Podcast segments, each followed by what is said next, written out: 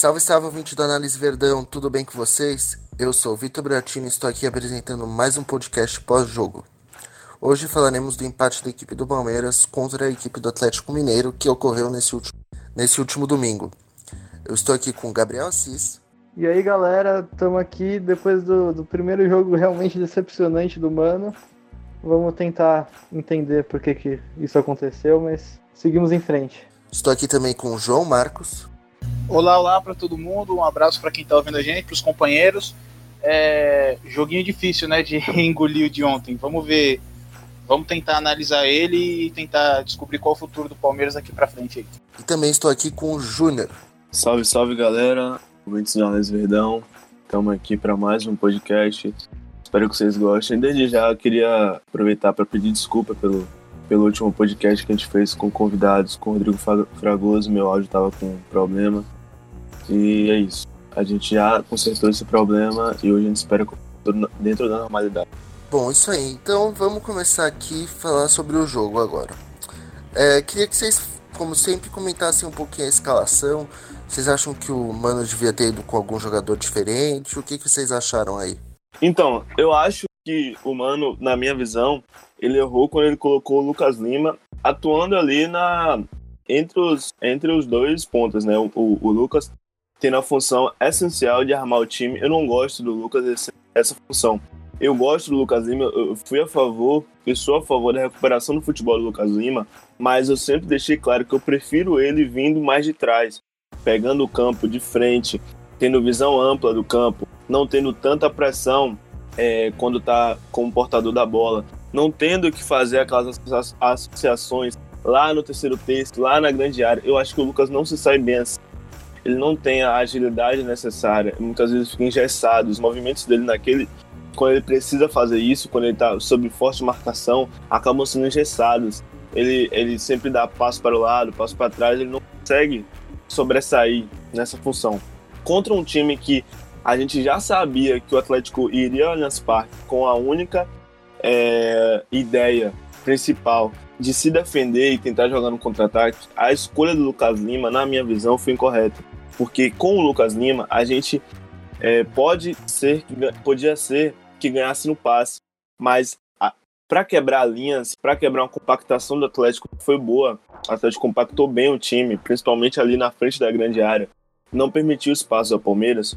A gente não teria espaço nas entrelinhas. Então o Lucas não serviria para mim tanto para esse jogo. Eu teria iniciado com o Gustavo Scarpa ou com até mesmo o Zé Rafael, fazendo sempre a, a movimentação. Eu, eu colocaria o Dudu, o William e o Gustavo Scarpa ou o Zé Rafael para se movimentar bastante. Porque o que acontece? Quando você se movimenta e os três conseguem armar jogadas entre si, em um time que ainda não está pronto, a individualidade associada é muito importante, é, aquilo é, romperia, linha, romper, romperia linhas. Os passes, a movimentação e a troca de passes rápida, ela rompe linhas, ela desorganiza defesas, ela é, de, de fato desestrutura as linha, a linha adversária. Quando você deixa um time, que o Palmeiras foi um time muito engessado, a gente tinha. Eram jogadas, jogadas muito óbvias. O Lucas Lima estava ali como articulador central e sempre fazia as mesmas jogadas, dava as mesmas coisas. Então eu tentaria isso. Eu tentaria uma movimentação bastante forte entre os três ali atrás do Borra. E eu acho que quanto à escolha do Borra, é, apesar de não, não do futebol dele não ser tão agradável atualmente, eu acho que foi a escolha mais mais mais correta para o jogo. A única coisa que eu teria mudado mesmo, de fato, era o Lucas Lima. Não teria colocado ele, teria colocado ou Zé Rafael ou Gustavo Scarpa para ter uma movimentação muito fluida ali entre os três que ficam atrás do centroavante, para assim tentar é, quebrar a linha, romper as linhas e, e, achar de fato espaço, né? criar espaço. Porque em um time, quando o time já está pronto, tem muito tempo de treino, aí sim a gente vai ter que cobrar um mano para ter mecanismo para furar retrancas, para furar defesas fortes. Mas enquanto isso, acho que algumas coisas mais simples, como uma escalação dessa ou uma montagem de equipe dessa, teria ajudado mais o Palmeiras a, a triunfar em cima do Atlético. É, esse, esse comentário do Júnior assim, foi muito bom, achei ele muito rico, porque tem muita coisa que a gente pode ir explicando ao longo dessa edição do podcast, né? É, para se prender só pergunta a princípio, tá? É, também não entraria com o Lucas Lima, mas aí eu discordo um pouquinho dele e é só uma questão de opinião é, sobre tentar recuperar o futebol do Lucas Lima. Na minha visão, já deu o futebol do Lucas Lima. É, poxa, é o terceiro treinador que está trabalhando com o Lucas Lima no Palmeiras e é sempre a mesma história. Começa, parece que vai deslanchar, a gente pede oportunidade, o treinador dá oportunidade e o futebol simplesmente some. Isso aconteceu com o Roger no começo da passagem do Lucas Lima, aconteceu com o Felipão. Vamos lembrar que naquele jogo em que o Wesley, treinador do Sub-20, uh, ficou antes da chegada do Felipão, o Lucas Lima jogou muita bola contra o Paraná e a partir dali o Felipão começou a dar oportunidades para o Lucas Lima Uh, e acontece a mesma coisa agora com o Mano. Então o Mano observa o Lucas Lima no treino, uh, pensa que pode colocar o Mano próximo dos volantes, né, jogando até como um segundo volante, que é, aí concordo com o Júnior, acho que os melhores momentos que a gente viu do Lucas Lima na carreira dele foi buscando bola próximo dos volantes para poder observar o campo de frente, para poder lançar, para poder inverter bola, né? Uh, é, é uma posição, um local do campo em que ele se sente mais confortável. Pelo menos a gente já viu isso em algum momento da carreira dele. Só que para mim o Lucas Lima é, não dá mais no Palmeiras. É, é uma questão de falta de querer. Né? Uh, eu não estou tentando resumir a questão de ah, estavam jogando com vontade, com raça, não é esse tipo de coisa.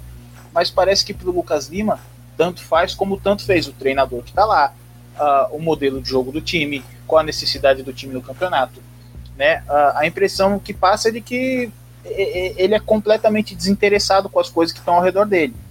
E aí fica muito complicado, porque podem passar 300 treinadores no Palmeiras, pode mudar o modelo de jogo 500 vezes, que o Lucas Lima vai ser sempre a mesma coisa. Começa chamando a atenção do treinador, começa uh, chamando a atenção da torcida, e depois de um tempo uh, cai o futebol dele drasticamente. Né? E com relação ao Borja, que também foi a mudança que a gente teve, né? Uh, eu acho que o Borja até ele fez boas paredes, né? Quando a gente começar a explicar o jogo com mais detalhe, a questão da linha de 5 do Atlético, né, da compactação, uh, eu penso um pouquinho diferente do Júnior sobre como o Palmeiras podia ter furado esse bloqueio do Atlético. Mas uh, as paredes do Borja elas ajudam, né, a circular a bola, tirar de um lado, levar para o outro, jogar com quem está de frente. Então, da atuação do Borja, eu acho que ele foi até bem dentro da, daquilo que o jogo estava propondo, né? Eu concordo com tudo que, que o pessoal falou até agora. É, a questão do Lucas Lima, eu acho que ele vinha assim numa crescente, eu acho que foi válido dar a chance para ele, mas aquela questão da gente falar do Scarpa, o ideal talvez realmente pudesse ter sido manter o Scarpa no time, mas em outra função. A gente já vem um bom tempo reclamando aqui do Scarpa centralizado, que não é a posição ideal dele, então mais do que a troca de nome, é a troca de função. Quem sabe como o Júnior falou nessa aproximação na entrelinha, quem sabe trazer o Scarpa para o lado, o William encostando mais no Bora, como ele fez, fez em outros momentos com, com o Manos, fosse uma, uma melhor ideia para a gente furar essa retranca, ou mesmo o Zé Rafael. Mas o que eu então acho que o questionamento continua sendo a posição do Scarpa, ele jogando numa função que não, não é a melhor dele, e claro, o Lucas Lima não foi bem, uh, foi, foi desligado no jogo, é um problema recorrente dele. E também ele foi um pouco diferente assim, eu não senti ele ele vindo vindo tanto de trás, saindo da pressão, como o Júnior falou, como ele já fez em outros jogos. Nesse jogo ele ficou mais preso à marcação, então acabou não funcionando bem. Mas vale totalmente o questionamento aí para o Lucas Lima, que era a hora dele, dele agarrar a chance e se firmar mesmo, e não, não foi bem de novo, não. E acho que para o próximo jogo já nem vale dar chance para ele. Bom, depois de vocês darem essas opiniões perfeitas acerca desse, dessa escalação, queria que a gente começasse a falar agora do jogo em si, né? O que, que vocês acharam do primeiro tempo que o Palmeiras foi pro intervalo perdendo? É, no primeiro tempo, uh, tem muito torcedor palmeirense amigo meu que estava chamando o time de Sociedade Esportiva Toquinho de lado, né? Uh, e vai entrar naquela coisa que a gente falou em algumas edições do podcast, eu principalmente tenho batido muito nessa tecla, que é se é só isso que o Palmeiras tem a apresentar. Se é só esse tipo de posse de bola que vai ficar rodando de um lado para o outro e que não vai agredir o adversário. É, no primeiro tempo, o Atlético finalizou mais vezes do que o Palmeiras no gol, embora o Palmeiras tenha tido a maior parte da, posse, da posse de bola. É, mas para mim não é o suficiente, sinceramente. E quando eu digo que não é o suficiente é porque o Palmeiras roda a bola, mas a bola é, parece que não tem objetivo, não é fazer o gol, é simplesmente ter a bola no pé. Uh, o Atlético veio muito fechado, né? Com essa linha de 5. E acho que o Palmeiras também não soube uh, arranjar soluções durante o jogo para consertar esse time. E aí eu vou lembrar de um episódio uh, tá razoavelmente recente, que é o jogo que a gente teve no primeiro turno contra o Corinthians, aquele famoso bilhetinho do Felipão para tentar organizar o time no primeiro tempo, né? Uh, que qual era a proposta do Felipão? Era de subir os dois laterais e de tentar preencher o meio. Uh, eu não senti isso no Palmeiras. Eu esperava que isso mudasse para o segundo tempo. Não mudou. Uh, acho, acho que são soluções fáceis que a gente não precisa colocar na conta do curto trabalho do Mano. Né? São coisas que ele consegue organizar durante o jogo. Se durante o jogo não consegue, tá difícil a comunicação, tem muito barulho no estádio, ele consegue organizar no intervalo. Uh, bom, a gente já falou bastante da atuação do Lucas Lima, completamente apagado. É, o Palmeiras no primeiro tempo também forçou muita jogada do lado direito. Se a gente observar o mapa de posicionamento dos jogadores, o Palmeiras, uh, até os 30 do primeiro tempo, era um time completamente torto. Então, uh, o lateral esquerdo estava próximo dos zagueiros, na linha do meio-campo, e o lateral direito estava lá no bico da grande área, jogando como se fosse um ponta, né? Uh, observando o jogo, a gente via isso, jogava muito pelo lado direito, forçava as jogadas. É, o Palmeiras não teve repertório ofensivo, o máximo que fez foi trocar o Dudu e o William de, de lado. Né? Uh, primeiro começou o William do lado direito e o William jogando por dentro junto com o Borja, como já vinha fazendo, como uma dupla de atacantes. Né? Depois trouxe o Dudu para o lado esquerdo, já que estava o Marcos Rocha espetado lá do lado direito para tentar dar amplitude no campo.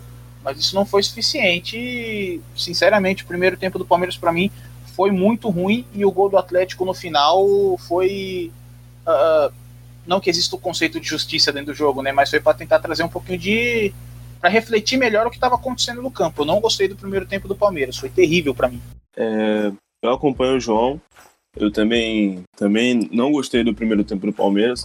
Acho que quando ele fala que o Palmeiras ficou muito na, no lado direito, acho que a gente pode até trocar lado direito e trocar o, o domingo para todos os dias. O Palmeiras é um time que é extremamente é, dependente do Dudu. Eu tive que fazer essa reflexão e eu cheguei à conclusão que é isso, de fato. Palmeiras é muito dependente do Dudu, muito. É, pode ver que o Dudu é líder em, praticamente todas as estatísticas ofensivas do Palmeiras.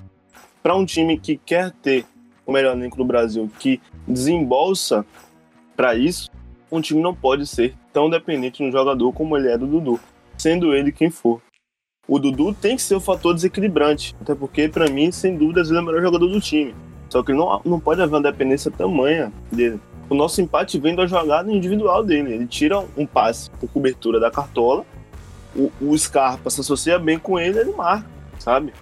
Não foi uma jogada assim conceitualizada foi um, um, mais um lance individual, uma associação individual de dois jogadores de muita qualidade. Então, voltando aqui, o que acontece? Eu não gostei do, do primeiro tempo do Palmeiras. Eu, eu gosto de analisar se um time vai bem ou não. Em um, em um dos setores da análise é qual era a proposta do time e se ele conseguiu ser efetivo nessa proposta. A proposta do Palmeiras era agredir o Atlético e, obviamente, sair na frente do placar. E criar, mais que isso, criar oportunidades claras. Um time vem com o propósito de agredir, ele tem que criar oportunidades claras. E quem teve as, as melhores oportunidades no primeiro tempo foi o Atlético. Foi um time que se defendeu muito bem, se compa compactou muito bem. O Palmeiras não soube furar a, a, a, linha de defesa do Atlético e nos contra-ataques ele foi muito, muito bem. Seja é, é, com bola no chão, seja com bola aérea. O Atlético teve boas oportunidades para abrir o placar. Teve a com o Natan, que foi o que saiu o gol Teve com o de Santo, que o Everton fez uma boa defesa. E fora os outros lances que o Atlético, se não levou perigo, poderia ter levado, se fossem erros individuais. Então o Atlético fez um primeiro tempo muito bom. se defendeu bem e saiu bem. Então, o Atlético, para mim, se, como o João falou, se o placar fosse com o objetivo de refletir o que estava no campo, o Atlético tinha que sair é, vitorioso, sim, do primeiro tempo. E agora a gente tem que ressaltar que o gol do Natan, para mim, foi uma falha absurda do Vitor Hugo. Sabe? Não tem, para mim, não, não tem cabimento. Um jogador contra três defensores do Palmeiras, três defensores do Palmeiras, o Gustavo Gomes e o Vitor Hugo, contra um jogador só. A, a questão foi que o, o Natan ameaçou levar para um lado, o Vitor Hugo foi seco, e quando foi retornar para o outro lado, ele já, não, já tinha perdido tempo. Tanto que a bola passa debaixo das pernas do Vitor Hugo no carrinho que ele dá. Para mim foi uma falha individual do Vitor Hugo. Não foi, não tô dizendo que foi culpa dele, mas eu acho que ele falhou nesse lance. Mas o que eu quero dizer é, se não fosse por esse lance, o Atlético poderia ter aberto o placar de outras formas. Então, eu não gostei do jogo do Palmeiras. É, endosso o que o João falou. É, muitos passes para o lado. Eu entendo que passe para o lado tem a visão de, de rodar a bola em de, de companheiros melhores colocados e espaço. Mas se você só tem isso, você não vai criar oportunidade. Se você quer criar oportunidade, é passe vertical, é jogada diagonal. São essas coisas que criam oportunidades. Ou até mesmo cruzamentos. Se, se forem bem, bem executados, se forem conscientes, até mesmo cruzamento, jogar em linha de fundo. O Palmeiras não teve isso, não conseguiu criar oportunidades por conta disso. E para mim, o placar de 1 a 0 para o Atlético, que figurou no final do primeiro tempo, foi mais do que justo. Eu acho importante também a gente ressaltar mais um pouco, claro que o Júnior já falou mais ou menos como foi, como o Atlético foi, o João também, mas cara, a estratégia do Atlético foi, foi muito boa e muito bem feita. Foi até um pouco surpreendente assim, o Atlético não, vinha jogando com três zagueiros, mas eles conseguiram com três zagueiros encaixotar o Palmeiras, porque eles tinham a linha de três ali que dava segurança para sempre que que alguém do Palmeiras ficava relativamente sozinho na entrelinha, um dos zagueiros descolasse da linha para encostar nele e tirar esse espaço. E também os três zagueiros deram a retaguarda para os laterais conseguirem marcar, conseguirem avançar para pressionar os jogadores do Palmeiras que tivessem ali pela beirada. Eles contavam também com a ajuda, com a dobra do, dos pontas, que na hora do ataque, os pontas mais o Natan buscavam as costas dos volantes e conseguiam fazer jogadas nesse espaço por algumas vezes. Então foi uma estratégia muito bem feita de um Atlético que não acho que não fez um jogo incrível, nem teve um, um jogador específico que fez um, uma partida fantástica, mas coletivamente eles funcionaram, eles executaram bem a proposta, que era totalmente focada em aproveitar os pontos falhos do Palmeiras, um time que que está começando agora numa proposta de jogo diferente eles conseguiram tirar profundidade pelos lados com essa estratégia, conseguiram fazer com que o Palmeiras também não tivesse muito espaço para trabalhar a bola por dentro, na frente da área. Então, por conta disso, o Palmeiras teve dificuldades, não, não encontrou saída por todos os motivos que vocês já falaram. Podia ter sido melhor, mas também tem essa parte do Atlético que foi importante, além de, de explorarem as costas dos volantes, que é um problema recorrente nosso, tanto que o gol sai nisso, não só a falha do Vitor Hugo, mas na, no gol também o Natan vê o espaço ali nas costas dos volantes. O Felipe Melo A tá transição tá totalmente... defensiva. Sim. O Felipe Melo Foi tá meio muito, fora muito de posição. retardado. O Felipe Melo meio fora de posição ali, sem fechar a linha de passe e não, sem, sem proteger a frente da área também, principalmente o Bruno Henrique. O Natan passa pelo Bruno Henrique. O Bruno Henrique só percebe quando o Natan já pegou na bola 5 metros na frente dele. E o Bruno Henrique ficou parado mesmo, de desatenção total. Então, o Atlético soube exatamente os pontos falhos do Palmeiras e explorou eles muito bem. O, e o jogo de ontem, eu vejo assim, muito pelo que o Atlético impôs, eu acho que a gente precisa refletir com, com um pouquinho de atenção, com um pouquinho de seriedade desse tipo de coisa, tá? Uh, a gente tem um treinador que eu considero qualificado, o Mano Menezes, embora eu não tivesse contratado ele no momento que demitiu o Felipão, Uh, mas o Mano Menezes está tentando impor para o Palmeiras um tipo de jogo que eu não me lembro de ter visto ele fazer até hoje na carreira dele, certo? De controlar o jogo através da posse, de rodar, de ser agressivo, de criar chances de gol, tá? É... O que o Atlético fez ontem colocando três zagueiros, uh, além de, de, de ser uma, uma proteção para o próprio time do Atlético, claro, né, que vinha de mais de 10 jogos sem vencer aí no Campeonato Brasileiro, Uh, também foi um desafio para a comissão técnica do Palmeiras. O Mano não estava na beira do campo ontem, estava o Sidney, mas eles se conversam uh, não só sobre o jogo, eles conversam sobre futebol diariamente, porque é o trabalho deles. Então eles devem ter algumas ideias claras de como jogar contra times que colocam três zagueiros no campo. A gente tem visto com um pouquinho mais de frequência esse tipo de coisa. Há pouco tempo o Chelsea foi campeão com três zagueiros, com Antônio Conte, que foi um sucesso danado. Uh, na Copa do Mundo a gente tem visto times com três zagueiros, desde a Copa de 2014, a Costa Rica jogou com três zagueiros. Uh, então eu acho inaceitável que o Palmeiras, uh, independente da proposta de rodar mais a bola, de ser vertical, uh, mas que o Palmeiras não tenha encontrado soluções para esses três zagueiros do Atlético. Que em nenhum momento do jogo houve soluções. Uh, com exceção do segundo tempo, a gente fala depois do segundo tempo, né? Que foi enfiar mais um centroavante no jogo para jogar mais bola na área. O Palmeiras, ele cruzou 45 bolas no jogo. A média do time é de 20 bolas cruzadas por jogo. É, é o 15 no campeonato.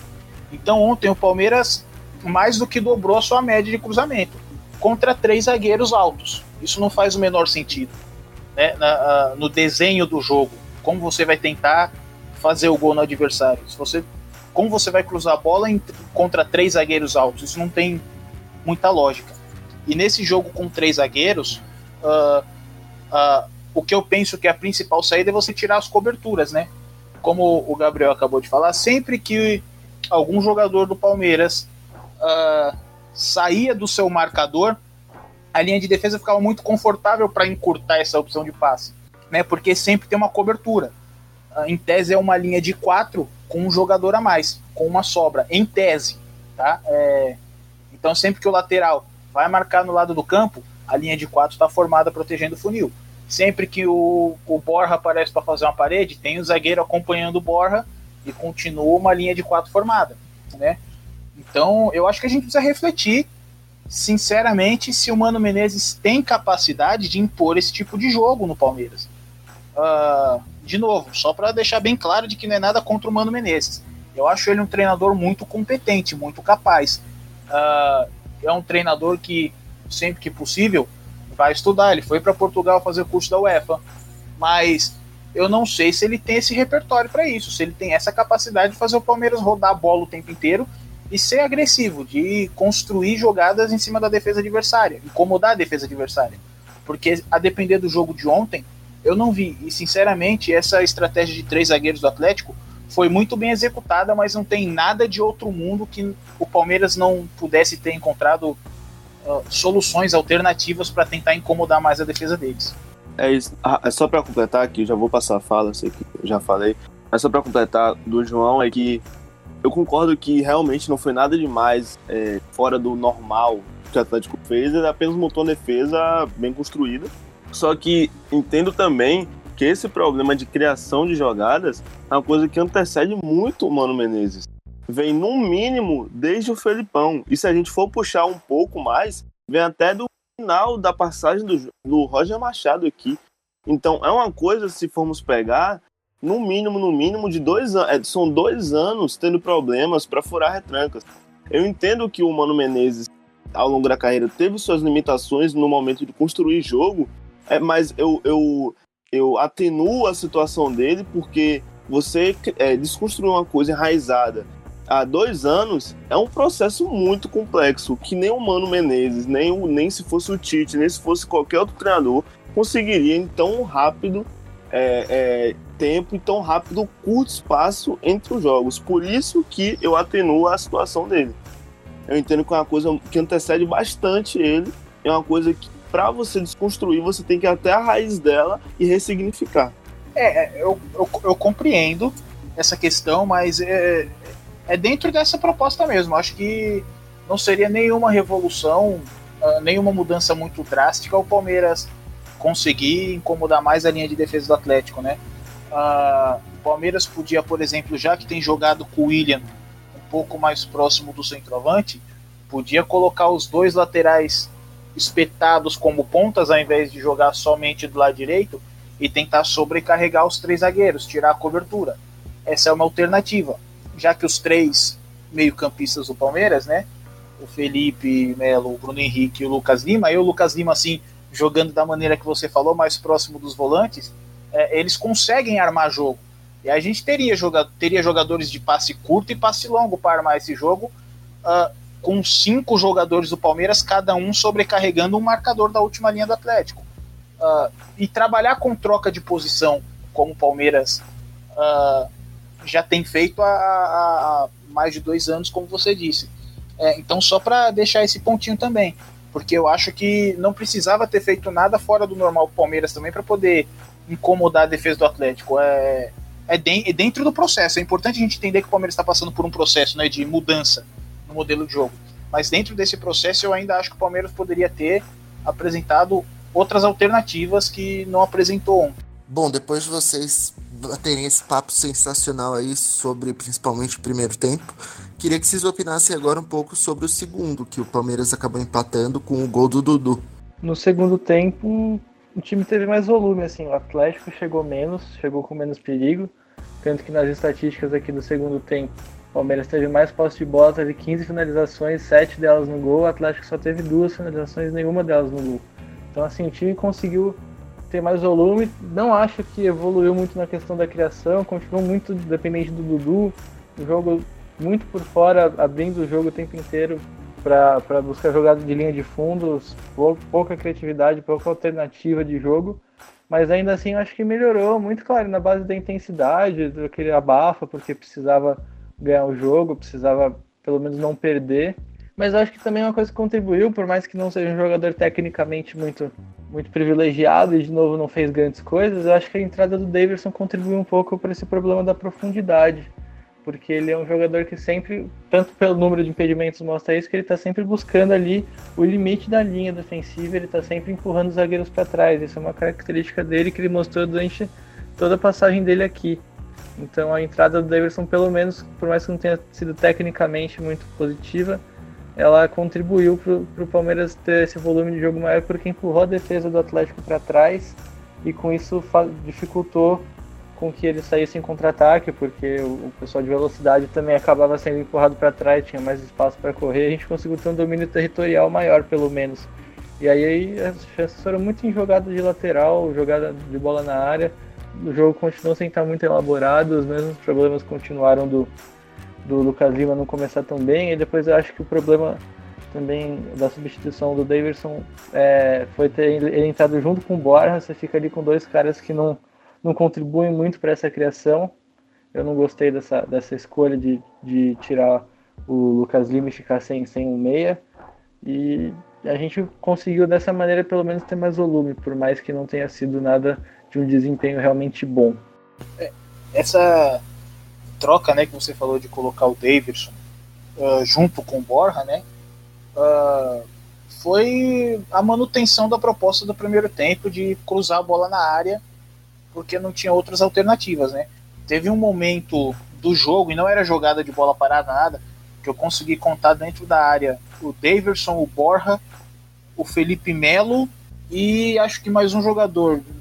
Peço perdão, não vou lembrar agora, mas todos enfiados na linha de defesa do adversário. Era até curioso, né? Porque o Felipe Melo estava enfiado na linha de defesa do adversário. É, foi uma jogada que ele armou e provavelmente passou e ficou lá esperando o cruzamento. É, também não gostei dessa troca, de colocar mais um centroavante, porque você. Uh, exatamente isso que você falou, reduz a sua capacidade de armação, né? Você tira um, um meio, um jogador mais qualificado. Tanto que depois o, o Sidney foi tentando corrigir ao longo do jogo, colocando o Gustavo Scarpa, né? E depois ele tirou o Felipe Melo e colocou o Rafael Veiga.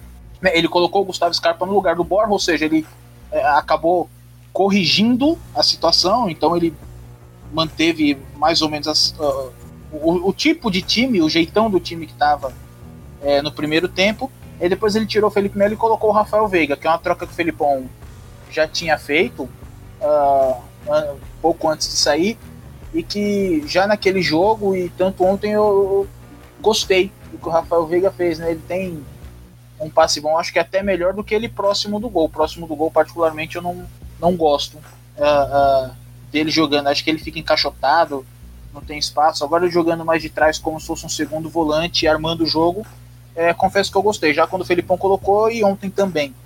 Uh, mas é isso, segundo tempo o Palmeiras foi para bafa, né? Uh, apertou o Atlético e fez o gol na base do da, da força, do vamos lá, né? É importante esse tipo de coisa também quando você tá brigando pelo título ponto a ponto, né? Você, você garantiu o resultado que você precisa garantir. O que o Palmeiras precisava para ontem era o gol para empatar o jogo. Então vai no abafa mesmo. Depois a gente tenta corrigir os defeitos que tiveram. É, acho que o Palmeiras no segundo tempo não apresentou nada de mudança brusca no, no futebol. A mudança, como já citaram, foi a entrada do Davidson, que na minha visão não surtiu muito efeito a entrada dele. É, salve o lance que ele poderia ter, ter empatado o jogo, né? Foi o gol que ele marcou. Estava impedido, realmente estava bastante impedido. Mas, como, como falei, foi uma jogada. É, o próprio gol do Davidson foi anulado, foi uma jogada de cruzamento na área. Só que dessa vez um cruzamento bem feito. É, que o Davidson estava posicionado sozinho, só que estava impedido. Depois disso, teve a, a entrada do, do Rafael Veiga, que, como já citaram também, eu acho que ele foi bem. Ele não teve muito tempo, né? O Veiga só jogou 7 minutos praticamente.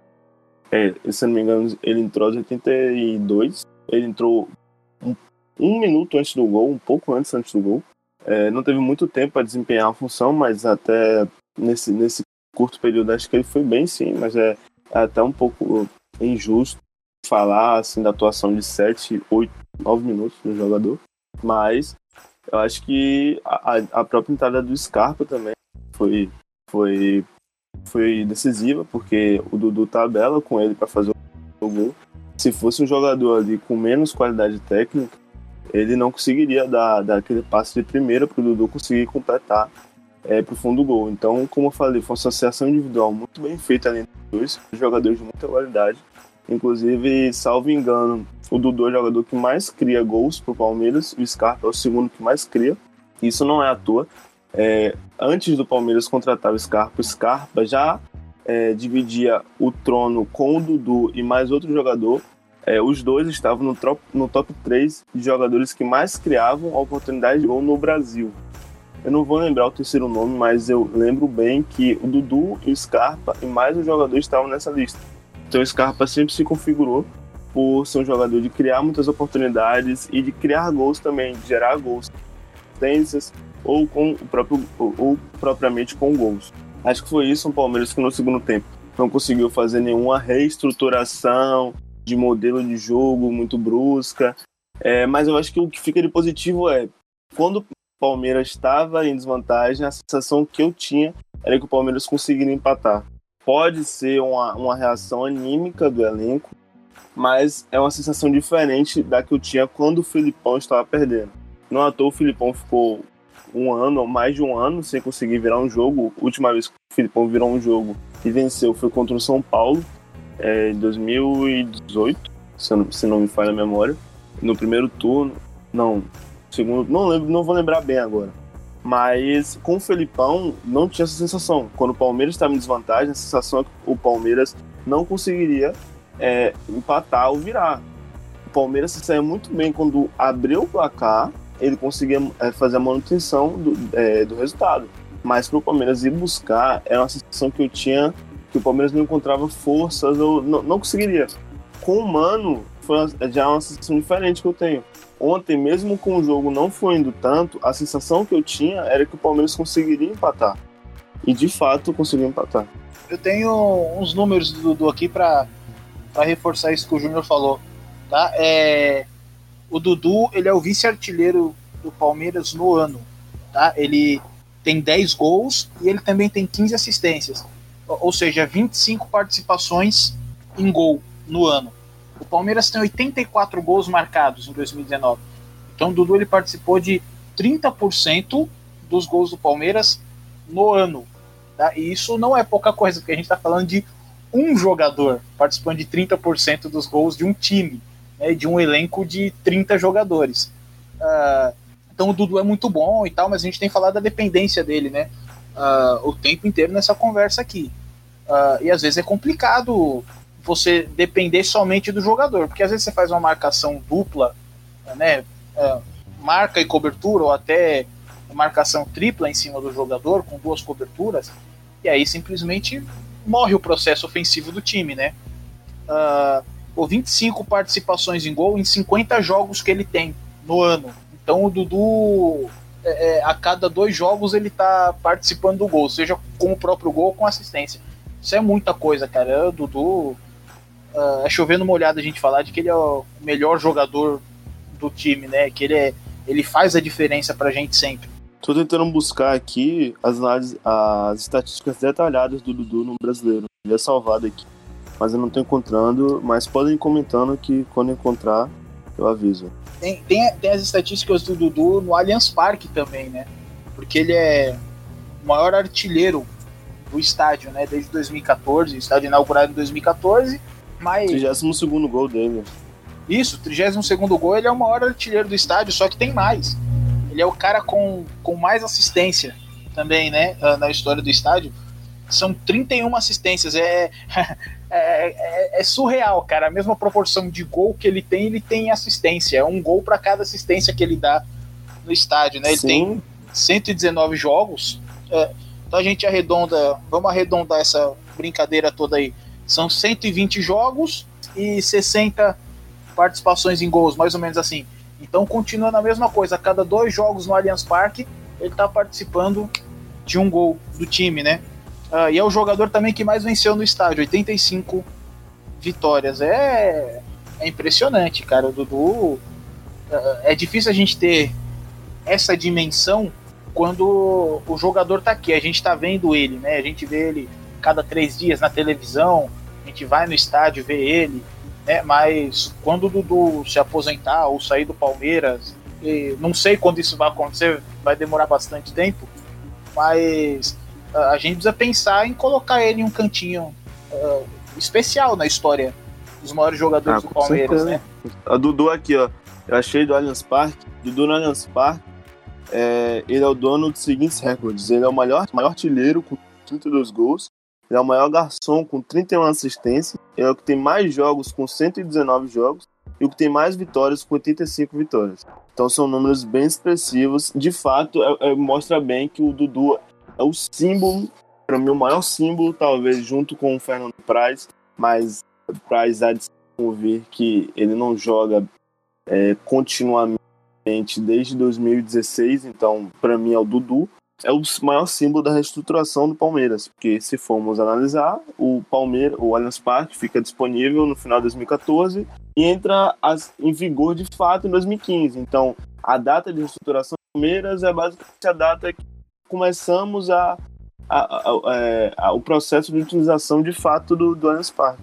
Então, acho que esses dois dados e, e, e, e esses dois símbolos, o Allianz Parque e o Dudu, conversam muito e, e, e só para finalizar assim da minha parte sobre o Dudu, né? Tem uma coisa que aí nenhum número vai mostrar pra gente, que é uh, o ímpeto, a vontade de ganhar, uh, a vontade que ele tem, o prazer que ele tem de, de jogar pelo Palmeiras e junto da torcida. Né? É claro que a gente não pode esquecer que nesse meio do caminho tiveram alguns pequenos atritos, principalmente com proposta da China. Mas, é, no geral, em toda a história dele, essa é a quinta temporada dele, Ele sempre demonstrou prazer em jogar pelo Palmeiras e junto da torcida do Palmeiras. Isso nenhuma estatística vai mostrar pra gente, né? Uh, enfim, o Dudu é, é um símbolo, é o melhor jogador do elenco. A gente tá, é, tá chovendo no molhado aqui, cara. Todo mundo já sabe isso, mas é sempre bom. Eu acho, né? É sempre bom reforçar isso porque o Dudu merece. E, cara, é muito legal como, independente da fase do time, ele continua sendo o cara que se destaca. Não, parece que ele não tem uma fase ruim há anos, assim. Ele chegou ali nos primeiros seis meses, teve aquela questão da expulsão no Paulista, o pênalti perdido, mas depois de um tempo ali ele engrenou, começou a jogar bem e parece que ele tá até hoje, não teve fase ruim desde então. Isso tendo times com diversos treinadores, tendo diversas propostas de jogo, tendo elencos diferentes, cada o Palmeiras vive numa mudança tempo inteiro tá mudando alguma coisa. E independente de quem tá lá, o Dudu parece que tá sempre bem, sempre bem, independente se o time tá bem, tá mal. Em 2016 ele foi um dos melhores jogadores do brasileiro, 2015 um dos melhores da Copa do Brasil, 2017 um time jogando mal pra caramba, conseguiu, conseguiu se destacar, foi um dos artilheiros do ano, enfim. Teve, acho que se não me engano, 16 gols naquele ano. 2018 foi um absurdo que ele jogou, e 2019 mesmo com um time irregular, mal, jogando de um jeito com o Filipão, agora jogando de outro, ele continua sendo o cara. E é, é incrível, assim, ele, tá, e ele tá cada vez mais maduro também, tudo que a gente falava antes de, de disciplina, dele ser muito esquentado, hoje não tem mais isso, ele tá um jogador cada vez mais inteligente, tomando decisões boas dentro do campo e muito consistente, cara. A gente tem que sempre, sempre que puder passar esse tempo rasgando seda para ele, tem que fazer, porque depois que quando ele sair a gente vai sentir falta. Vai sentir falta. E o Dudu tá em segundo colocado no bola de prata. Na disputa do bola de prata, ele tá em segundo colocado. Não vou lembrar quem é o primeiro, é... mas ele está em segundo colocado. Já já eu peço aqui quem é que tá em primeiro colocado. O Arrascaeta. O Arrascaeta. O Dudu tem uma média de é, na verdade, o Dudu está colocado no quesito de melhores segundos atacantes do Bola de Prata ESPN. Só perde para o Rascaeta, que tem uma nota de 7.18, e o Dudu tem uma média de 6.57. E o, bola, e o Bola de Ouro em si, que é dado para o melhor jogador, o Dudu está em terceiro. Perde para o Gabigol com 7.32, o Rascaeta com 7.18, e logo em seguida vem ele com 6.57. Agora, interessante notar o seguinte: a superioridade técnica, individual e coletiva do, do Flamengo quando a gente fala que o Palmeiras tem a dependência do Dudu e pensar que o Flamengo não tem, não encontra essa dependência no elenco deles. Os cinco melhores do Bola de Ouro, quatro são no Flamengo. A gente só tem o Dudu. O Flamengo tem o Gabigol, Rascaeta, o Uniarão e Everton Ribeiro.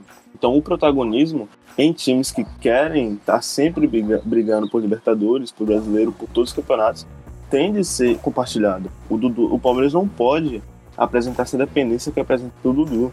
Tem investimento, tem capacidade, tem projeto para mais. A gente tem muitos jogadores bons. Nosso time é bom.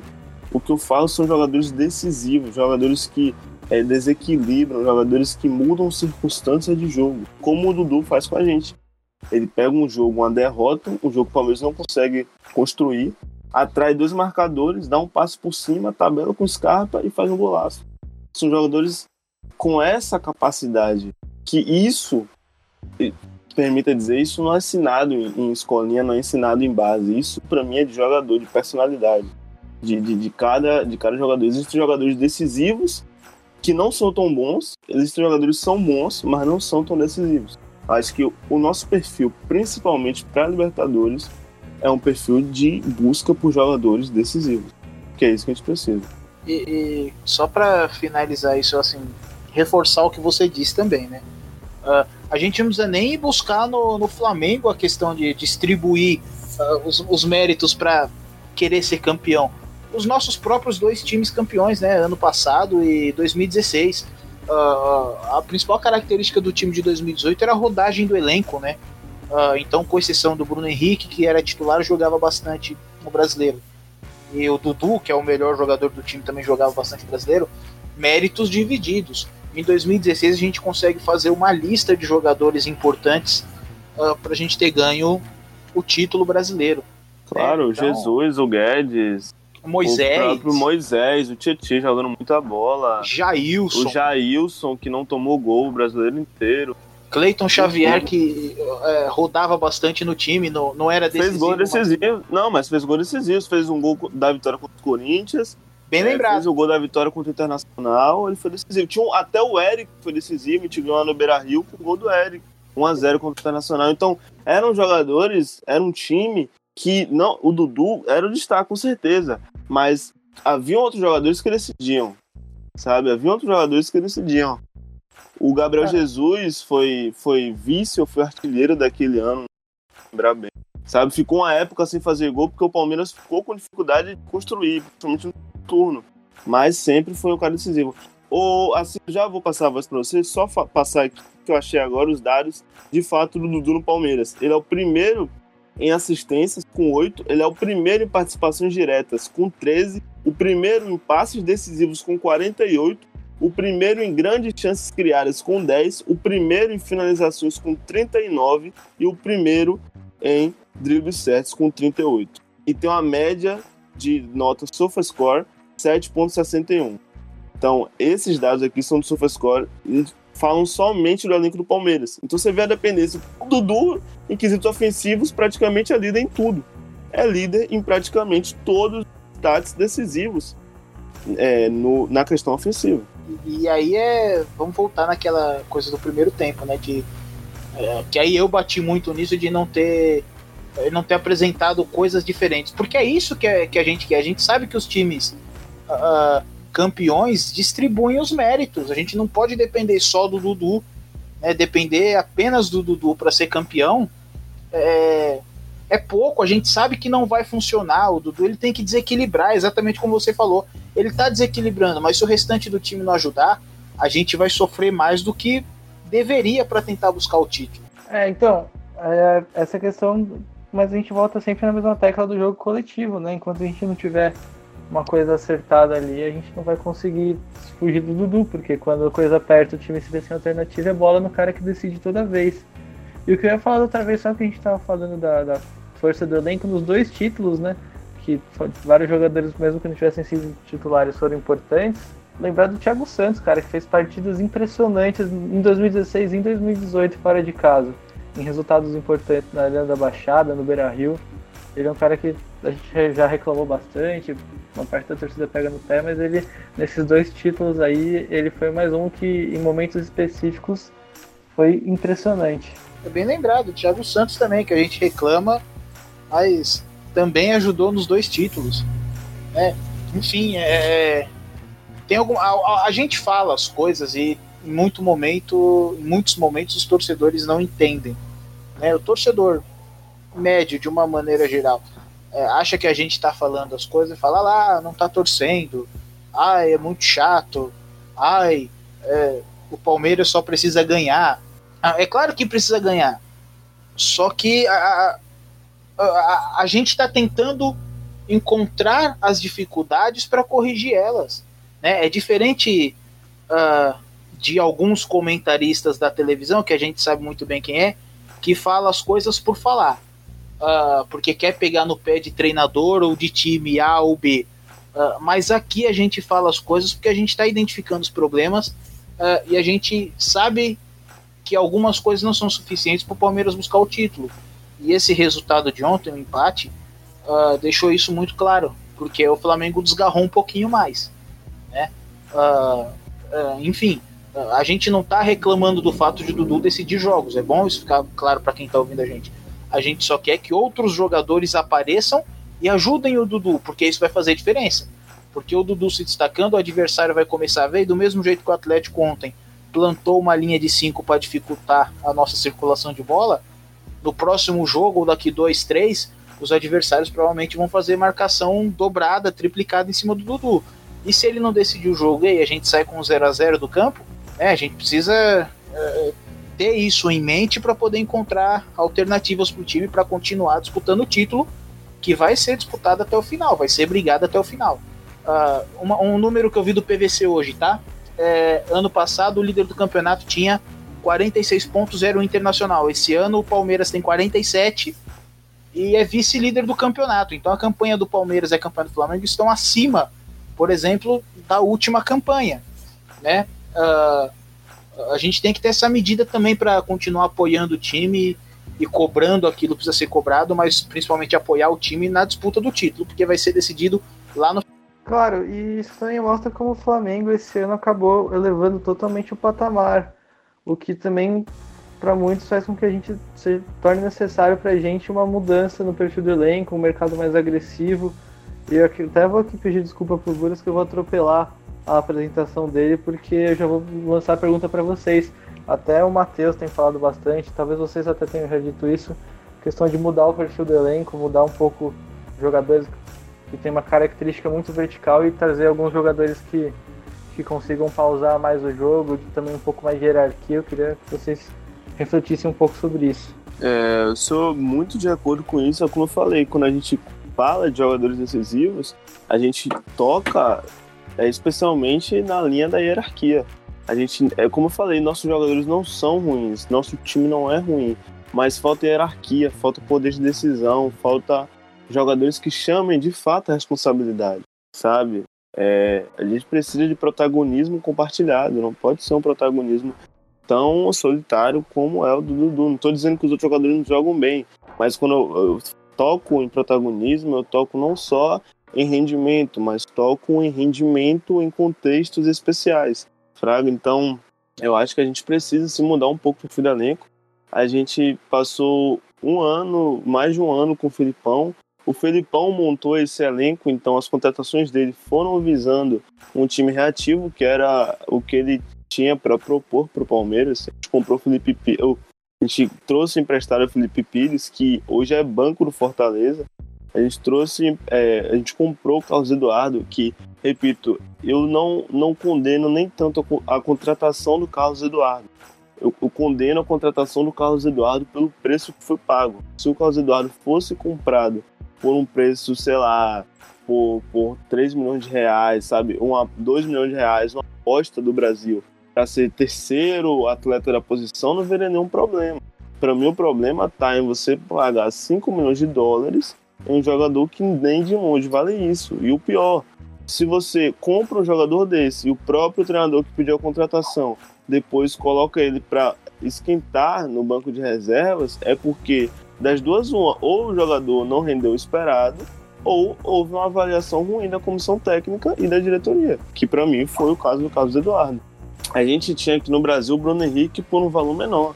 O Flamengo pagou menos no Bruno Henrique do que agora foi convocado para a seleção brasileira, do que a gente pagou no Carlos Eduardo, que hoje é a opção da opção da opção no, no time Alviverde. Então acho que precisa, com humano ou sem humano, seja quem for, decidir primeiro qual vai ser o escopo do ideal de jogo do Palmeiras. Vamos fazer um time reativo, vamos fazer um time de proposição. Um time de proposição, ótimo. Contratar peças nesse sentido. E peças com hierarquia. Eu acho que a diretoria vai fazer isso. Eu só espero que o Palmeiras não confunda jogador com hierarquia com medalhão, velho.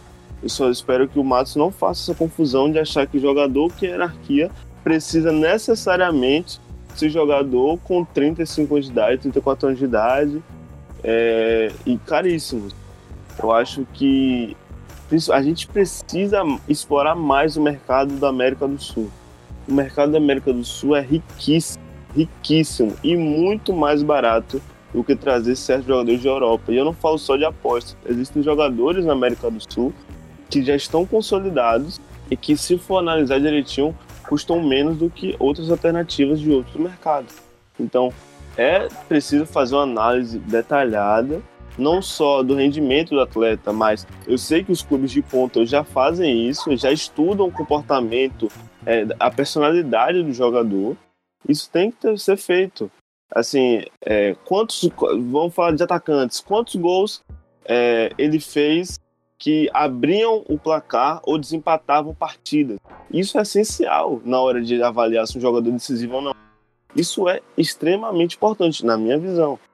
Porque você fazer um gol quando tá 4 a 0 5 a 0 3 a 0 2 a 0 é muito diferente de você fazer um, o gol do 1 a 0 de você fazer o gol do 3 a 2 de você fazer o gol do 4 a 3 do 2 a 1 entende? Para mim é muito diferente. Então, são diferenças, é uma linha tênue que, se você não observar direito, você vai achar que é a mesma coisa. Ah, gol é gol. Para mim, não é. Para mim, como eu falei, é preciso estudar o contexto especial que são, que são jogadores com hierarquia, jogadores com poder de decisão.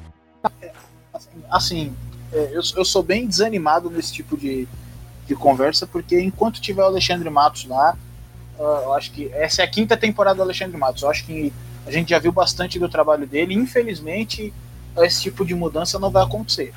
É, de observar a América do Sul, de uh, não confundir jogador uh, que gosta de, de, decisão, que tem personalidade, com jogador medalhão ou jogador xerifão, né? Porque o Felipe Melo ele tá jogando muita bola, mas a, a ideia foi meio de trazer o xerifão ali para disputar a Libertadores.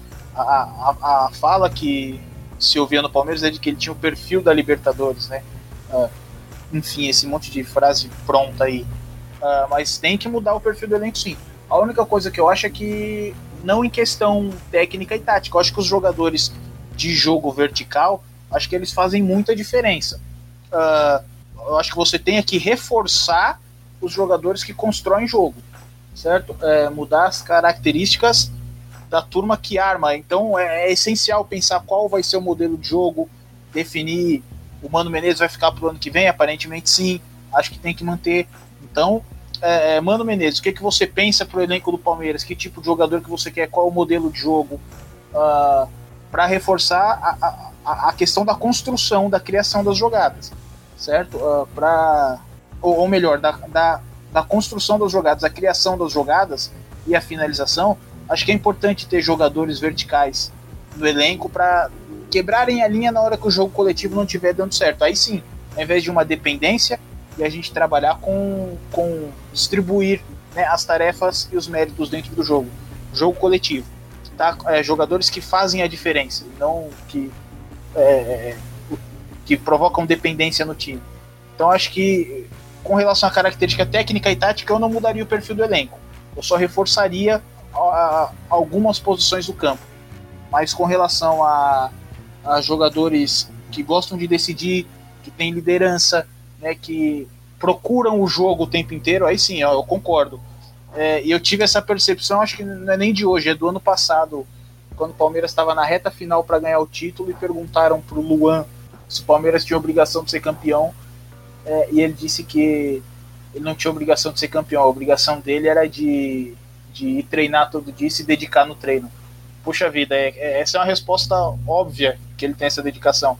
Mas se o Palmeiras está ali próximo de ganhar o título, está na reta final, se ele não quer falar que tem obrigação, mas ele tem que querer um pouco mais, ele tem que demonstrar esse tipo de coisa para a torcida, né? Olha, queremos ser campeões e vamos disputar até o final, né?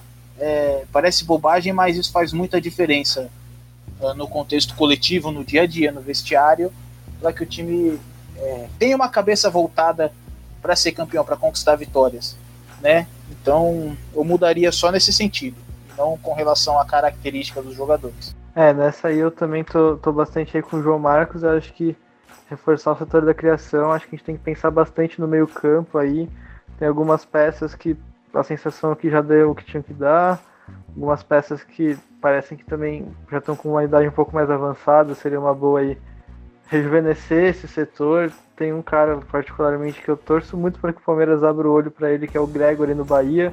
Claro que é um jovem, nunca jogou num time da expressão do Palmeiras, não é o cara da hierarquia, mas eu acho que ele é, é um cara que pode fazer parte aí desse, desse movimento de rejuvenescer um pouco e renovar, trazer cara que quer, que tem coisa para conquistar na carreira ainda além de ter muita qualidade, ter, ter qualidade na criação também, na iniciação de jogadas, enfim. Ô, ô Assis, só para falar rapidão do Gregory, que acompanho ele aqui no, no Bahia, né? E eu acho só que o Gregory não faz muito o perfil que o Matos vai procurar, porque o Gregory, apesar dele ter fugido para o futebol o ano passado, ele, ele surgiu no Brasileiro de Aspirantes do Santos, quando tinha 23 anos, e agora ele já tem 25 e até hoje só jogou no Santos e no Bahia, em times é, de pressão, né? E eu acho que como o Matos já é muito criticado por ter trazido o Johan, que é, entre aspas, julgado pela torcida Eterna Promessa, ter trazido outros jogadores desse tipo, como Arthur Cabral, que depois ele mesmo mandou lá pro Basel, eu acho que o Filipão, de, ou, me perdoe, Filipão não, o Matos. O Matos não vai não vai aquele jogador desse nível. Concordo com um jogador de muita qualidade, eu gosto bastante do futebol dele, mas acho que não vai ser. Inclusive, eu acho que a gente precisa de um reserva ali na, na, na, na função do, do Thiago Santos. O Thiago Santos eu gosto dele demais na marcação, mas o passe do Thiago Santos é, é, compromete muito a criação ofensiva do Palmeiras. É, enfim, eu acho que é um jogador muito bom, também gosto bastante dele. Só não acho que vai fazer o perfil do, do Matos e também sinceramente, não é um jogador que eu contrataria. Pensando em hierarquia, pensando em, em, em modelo de, de, de contratação, modelo de personalidade de contratação. Acho que tudo bem, ele é muito bom, é bom, mas acho que já tem 25 anos, não é mais uma promessa, um jogador que já vem se consolidando, mas quanto à hierarquia é, é um, um incógnita para mim. Eu, mas é isso, eu não tenho mais Acho que não tenho mais nada para falar, não. Fica aí com o Buras agora. Bom, depois de vocês falarem aí por um bom tempo, né? Queria só que agora, para mais encerrar assim, o nosso papo sobre o jogo, vocês dessem seus destaques positivos e negativos aí, de uma maneira bem sintética. Para mim, um destaque positivo fica pelo Dudu. É, acho que não teria como ser outro. E destaque negativo, acho que não vai ter nenhum destaque individual negativo. Talvez o Vitor Hugo, pela falha, para mim, no gol. Mas eu também não, não vi nenhum jogador que destoou tanto. O problema para mim foi tão individual, o problema foi de conceitual mesmo, sistêmico. Então acho que eu ficaria assim, tá positivo Dudu e o negativo. O negativo somente por conta da falha no gol, porque não acho que foi um jogador que atuou mal, em geral, o Vitor Hugo. Concordo, para mim destaque positivo não tem como escapar do Dudu. E negativo, cara, tiveram alguns caras que eu não fiquei muito satisfeito com a partida que eles fizeram como o Bruno Henrique, também muito pela falha no gol, o Diogo Barbosa, achei que ele teve boas oportunidades de cruzamento e, e errou, mas vou deixar pro Lucas Lima mais pela frustração mesmo dele ter ele vinha entrando bem no jogo, melhorando o time, e aí quando ele ganhou a chance de ouro de ser titular, ele desperdiçou. Então fica o destaque negativo para ele mesmo. É isso, é positivo o Dudu, incontestável, a gente já falou bastante sobre ele. E negativo também vou votar no Lucas Lima. É Bom, também falamos bastante sobre ele, né? Achei a atuação de ontem foi horrorosa, sinceramente. Bom, agora vamos ler as perguntas de nossos seguidores. A gente abriu esse espaço aí no nosso Twitter. Vou começar com uma pergunta do Maurício Brito, arroba Maurício, underline, IPIB. O Maurício diz assim, Gostaria de ouvir as considerações de você sobre a fala do técnico do CAN, Clube Atlético Mineiro. Abre aspas. Não estava tão perfeito o gramado. Dificulta mais para quem quer propor o jogo. Isso acabou nos ajudando também. A gente sabe que o Palmeiras coloca a bola no chão, tem jogadores muito técnicos. Bom, essa é a pergunta dele. O que, vocês acham dessa fala aí do técnico do Atlético Mineiro? Essa semana teve aqui no, no Allianz Parque o show de Bon Jovi, não sei mais quem, teve, teve um período de shows que acabou que optaram por retirar todo o gramado e aí, obviamente, replantaram e não deu tempo de ele ficar totalmente perfeito, né? E é um problema constante aí do Allianz Parque. A gente, nesse contrato com a W Torre, acaba sofrendo um pouco porque a gente não tem muito como se defender de shows, de shows em sequência. E mesmo assim, mesmo assim já foi pior. No começo do estádio mesmo, a gente já teve jogos muito piores de gramado. As coisas melhoraram um pouco, ainda assim, não no estádio desse, com a grana que o estádio custou, com com a grana que o estádio ganha, com a importância que ele tem pra gente, o time que a gente tem, a gente tem que ter um, uma qualidade no gramado compatível, cara. E não foi de novo isso. Com certeza atrapalha na velocidade da bola, atrapalha para dominar. E tem que, tem que resolver, tem que parar de acontecer isso, porque se atrapalha o Palmeiras não é bom para ninguém. Nem mesmo para W Torre, que não, não é o Palmeiras, porque eles precisam. Porque eles ganham também com o Allianz Parque valorizado, apresentando bons jogos e um Palmeiras vencedor. E, e é uma conversa chata, né?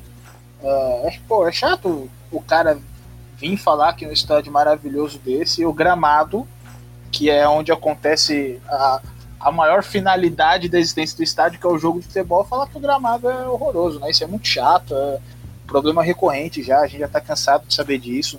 Uh, e isso é outra coisa que se o Palmeiras quer ter o controle do jogo a partir da posse de bola, precisa mudar. O Mano Menezes tem que incomodar um pouquinho mais a direção de futebol e falar: e aí, como, o que, que vocês podem fazer para melhorar o gramado pra gente?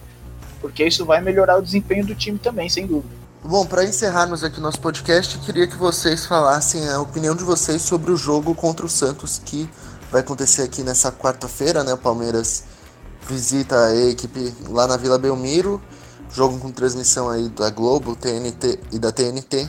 Então, o que, que, vocês acham que vai acontecer nesse jogo aí? Que o Palmeiras, no primeiro turno, se deu muito bem contra esse adversário. Jogo perigoso porque ele tem muita variável. É, o que pode acontecer, por exemplo, é que o Mano marcando de um jeito diferente do que o Filipão fazia, o Palmeiras pode não ter a mesma eficiência para fechar os espaços e se defender do toque de bola do Santos, que se encaixar dá muito trabalho. O Santos é um time muito bom. Ao mesmo tempo, o que pode acontecer também é o mesmo problema do jogo com o Inter, do, do, do Santos fazer uma, uma pressão alta, marcar nossa saída de bola e a gente ficar sem saída.